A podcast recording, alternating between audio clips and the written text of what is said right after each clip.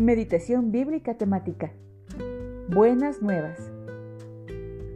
De acuerdo con el diccionario bíblico Vine, buenas nuevas viene de la palabra evangelio, que originalmente denotaba una recompensa por buenas noticias. Más tarde, la idea de la recompensa se desvaneció y la palabra se convirtió en las buenas noticias.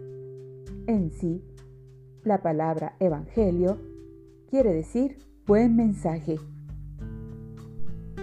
Primera de Corintios 1:18 dice, el mensaje de la cruz es una ridiculez para los que van rumbo a la destrucción, pero nosotros que vamos en camino a la salvación, sabemos que es el poder mismo de Dios.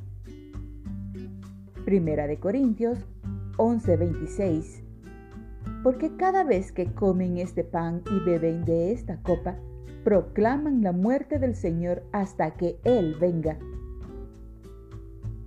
Primera de Corintios 15, 1 y 2. Ahora, hermanos, quiero recordarles el Evangelio que les prediqué, el mismo que recibieron, en el cual se mantienen firmes.